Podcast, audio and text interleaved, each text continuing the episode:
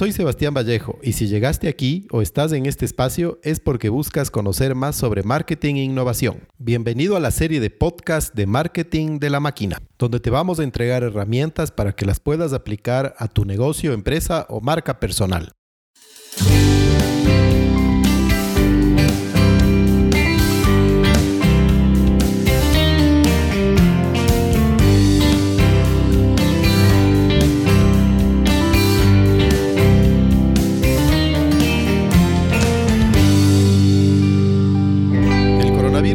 Por la espalda y pateó el tablero de nuestras vidas, trabajos, negocios y proyectos.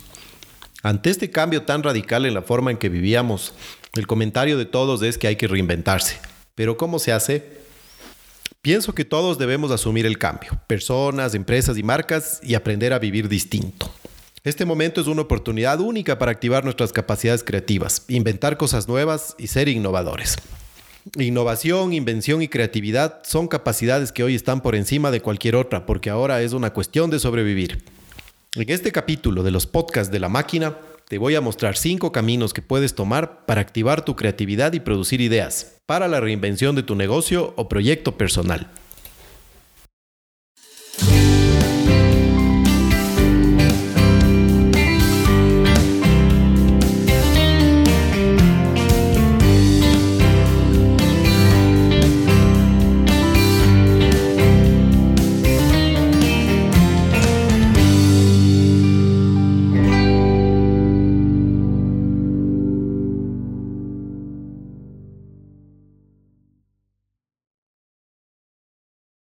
Para entender por dónde comenzar esto de innovar, crear o inventar algo, es importante entender las diferencias que hay entre inventar e innovar.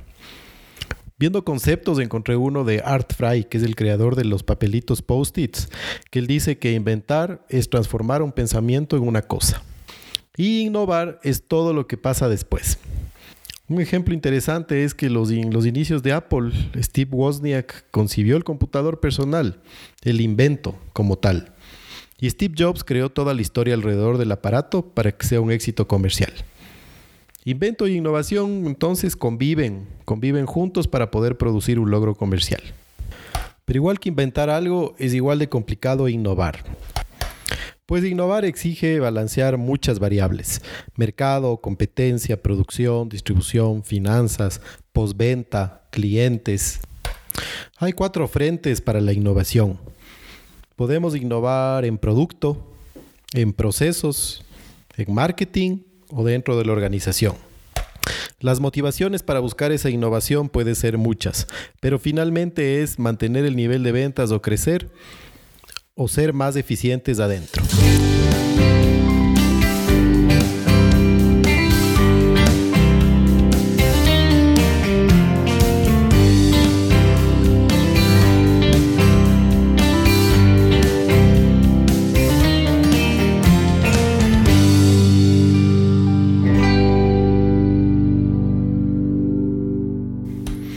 Tiempo atrás cayó en mis manos un libro que se llama Inventology, de una periodista del New York Times que se llama Pagan Kennedy. Ella escribía una columna dentro del periódico que se llamaba Who Made That? Y recorría todo Estados Unidos buscando gente que está atrás de los objetos que usamos todos los días. Inventores, inventores de garaje, inventores chicos, grandes, que logran a través de sus objetos y sus invenciones ayudarnos y facilitarnos la vida. Ella les fue agrupando a estos inventores, entendiendo la historia que está detrás de cómo llegaron a inventar tal o cual cosa. Ella identifica cinco, cinco caminos o disparadores que producen o motivan las invenciones y los inventos. Y esas son las cinco cosas que yo les voy a contar ahora. El primer camino para poder eh, estimular una invención o generar el clima para que se produzca un invento. Es la búsqueda de problemas o la búsqueda de soluciones a problemas. Atendiendo a, atendiendo a la frustración. La frustración que podemos tener en la interacción diaria con algo, con una situación, con un objeto predeterminado, es una puerta para la imaginación. En los años 80, Robert Plate, que era un piloto de una aerolínea, estaba obligado a transitar frecuentemente por los pasillos de los aeropuertos cargando sus maletas. En algún momento, con una frustración acumulada respecto de este problema, en su garaje creó una maleta con ruedas para poder rodar cómodamente por los pasillos de los aeropuertos. La visión de un piloto de avión para resolver este problema es súper valiosa, pues eh, mover la maleta es un problema que, que la persona que mejor puede conocer es un piloto de avión o un usuario pesado, digamos, de un, de un aeropuerto. Un turista jamás hubiera dado con esta solución, porque el turista utiliza la maleta y tiene que pasar por este momento frustrante, pero no con la intensidad y la cantidad de veces que lo hace un piloto de avión. Sin duda este invento facilitó y ha facilitado la vida de montones de personas en el mundo que tienen que, ir a un aeropuerto y viajar y realmente cambió, cambió la regla del juego en cuanto a, a maletas para viaje. Haciendo esa reflexión, yo te pregunto a ti, ¿cuál es la frustración más poderosa que tienes de este momento? Las frustraciones poderosas son las que nos van a motivar a inventar algo. Y se pueden identificar tres como elementos importantes dentro de una frustración poderosa. Cuando convives, la una es cuando convives con un problema por mucho tiempo, te vas a inspirar más y vas a encontrar mejores soluciones. La otra es que se revela un problema escondido que es difícil de detectar. A simple vista, para todos, antes de que existan maletas con ruedas, era normal cargar sus maletas en el aeropuerto. Ahora no podemos pensar tener una maleta sin ruedas para poder llevar en el aeropuerto. Y la otra es que podemos predecir un problema que puede afectar a millones de personas en el futuro. Es importante que te preguntes cuál es tu frustración más fuerte este rato. Probablemente estés muy cerca de inventar algo para resolverla. El segundo disparador de la invención o de los inventos es la invención accidental. Eso es que significa que la casualidad hace que un invento aparezca.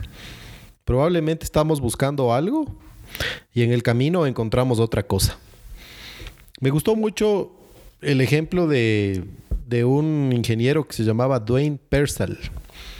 Él en el año 63 estaba trabajando en una máquina que le llamaba un neutralizador estático, que era pensada para un uso muy particular que es eliminar la electricidad estática en laboratorios fotográficos o en fábricas. Probablemente era importante la, necesidad, pero lo que pasó después le dio un giro de 180 grados al camino que él estaba tomando inicialmente. Y es que alguien olvidó prendido, dejó prendido un cigarrillo adentro de su laboratorio. Y este aparato empezó a detectar el humo que salía del cigarrillo. En ese momento él agarró su invento y se juntó con unos amigos y creó un detector de humos económico que con pilas puede funcionar y puede estar en todas las casas. Con esta segunda derivada o este camino que él no esperaba, creó una industria de millones de millones de dólares. Y lo bien interesante de esto es que todos los ingenieros que en ese momento estaban trabajando en buscar una solución para detectar incendios, estaban preocupados y enfocados en el calor, en un aparato que detecte calor.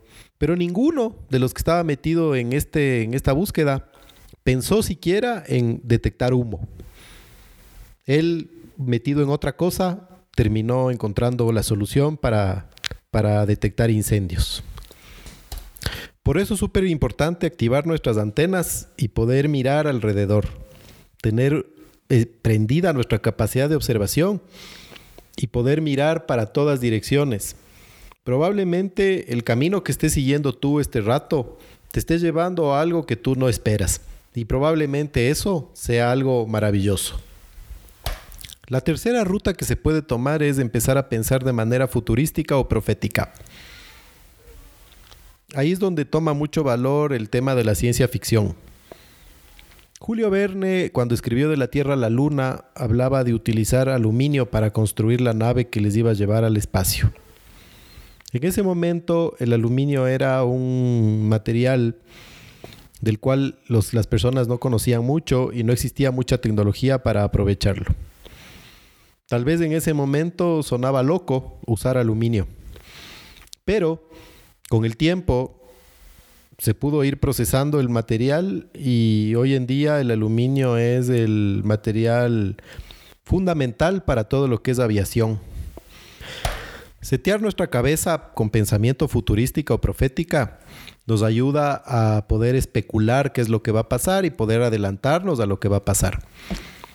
En el caso de la serie de dibujos animados Los Simpson, hay muchos episodios donde se muestran cosas que ya pasaron, que pensamos que nunca iban a pasar, por ejemplo, que Trump sea presidente de Estados Unidos. Eso no significa que la gente que escribe la serie sea descendiente de Nostradamus o pariente cercano de Walter Mercado. Significa que tienen un seteo futurístico o profético para poder eh, crear o empezar a escribir sus guiones. ¿Qué visión de futuro tienes tú? ¿Cómo miras tus próximos años o cómo miras la vida o cómo va a ser en el futuro? Empieza a preguntarte eso y seguro vas a poder encontrar ideas que te van a permitir ser más creativo. El cuarto camino es conectar ideas, traer ideas de un lado y aplicarlas en otro lado. Hacer algo como lo que hacen las abejas, polinizar de manera cruzada, zigzaguear, volar de un lado al otro, trayendo ideas del un lado al otro. Cada profesión nos forma creando puntos ciegos, cosas que no podemos eh, ver, por lo que si buscamos un problema con diferentes visiones podemos encontrar una solución. Un médico va a ver un problema de un restaurante de una manera distinta que un chef, porque va a traer siempre su sesgo y su visión desde el lado profesional. Las profesiones nos ayudan a establecer parámetros para poder enfrentar problemas, pero también nos generan puntos ciegos, esos puntos ciegos donde nosotros desde nuestra realidad de conocimiento no podemos ver soluciones. La empresa mexicana de cemento Cemex tenía un problema logístico y de distribución de su hormigón premezclado. Y ese problema hacía que haya muchas quejas de clientes y que haya mucha pérdida de producto en el camino. Entonces, eh, lo que hicieron fue aplicar el sistema de distribución y de pedidos que maneja Domino's Pizza a su modelo de negocio como empresa de cemento. El cambio fue radical y lograron eh, disminuir las quejas y ser mucho más efectivos en, en la entrega de sus hormigones premezclados. El quinto camino es darse el permiso para inventar, empoderar, desafiar el empoderamiento.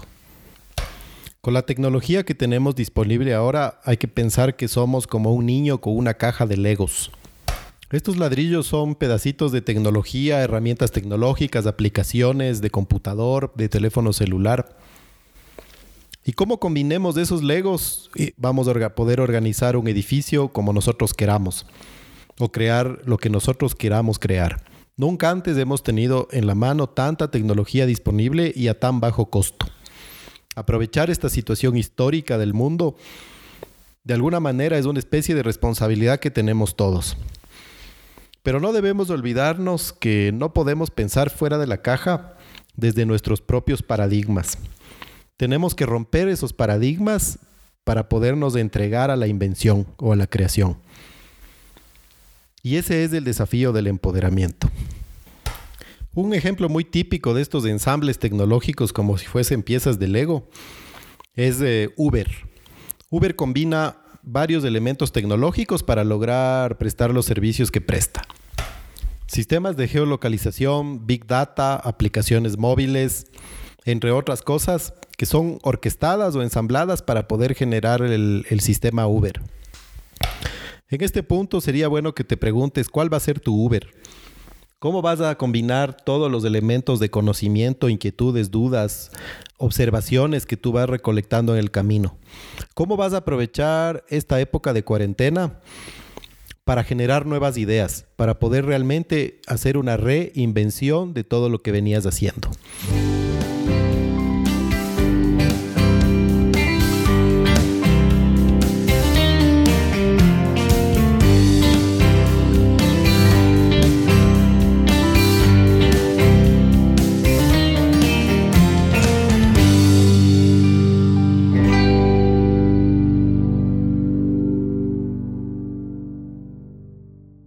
Hoy más que nunca estamos obligados a activar la creatividad y encontrar esa mezcla de intuición y sentido común. Sin miedo a la crítica, entregarnos a crear y construir la vida que queremos. No viajes solo. Ingresa a www.lamáquina.online y pregunta cómo te podemos ayudar. Construimos caminos en un mundo cambiante. Nos encontraremos en el próximo podcast. Muchas gracias por escucharnos. Hasta la próxima.